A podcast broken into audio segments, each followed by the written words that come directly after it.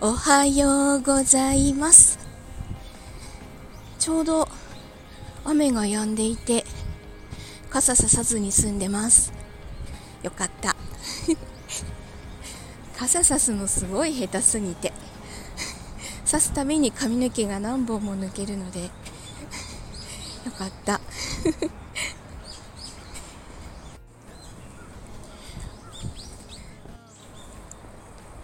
昨日はちょっとだけ12時過ぎたけどでもその時間帯にはもうベッドにいたので、あのー、12時数分過ぎには意識がなくなってたので 寝たんだと思います。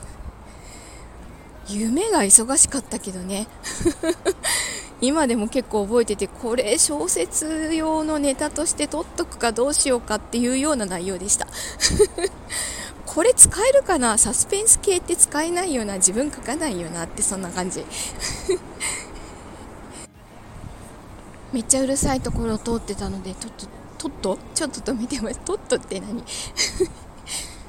えっとまあちょっとこの先の仕事のスケジュールとかスケジュールを立てるための計画とかなんかいろいろ考えなきゃいけないことやらなきゃいけないことは盛りだくさんなんですけどまあなんとかなるでしょう。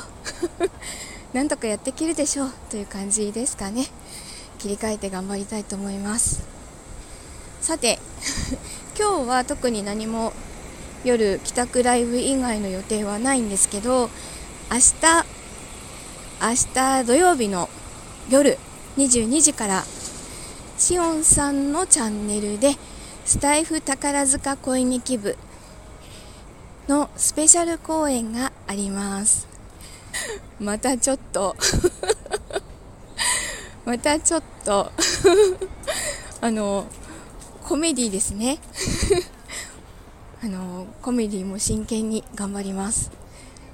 あと出遊本も別でやるので2つとも読み込まないといけないな。今日は時間があるから帰ってから時間があるからしっかりそこに集中したいと思います。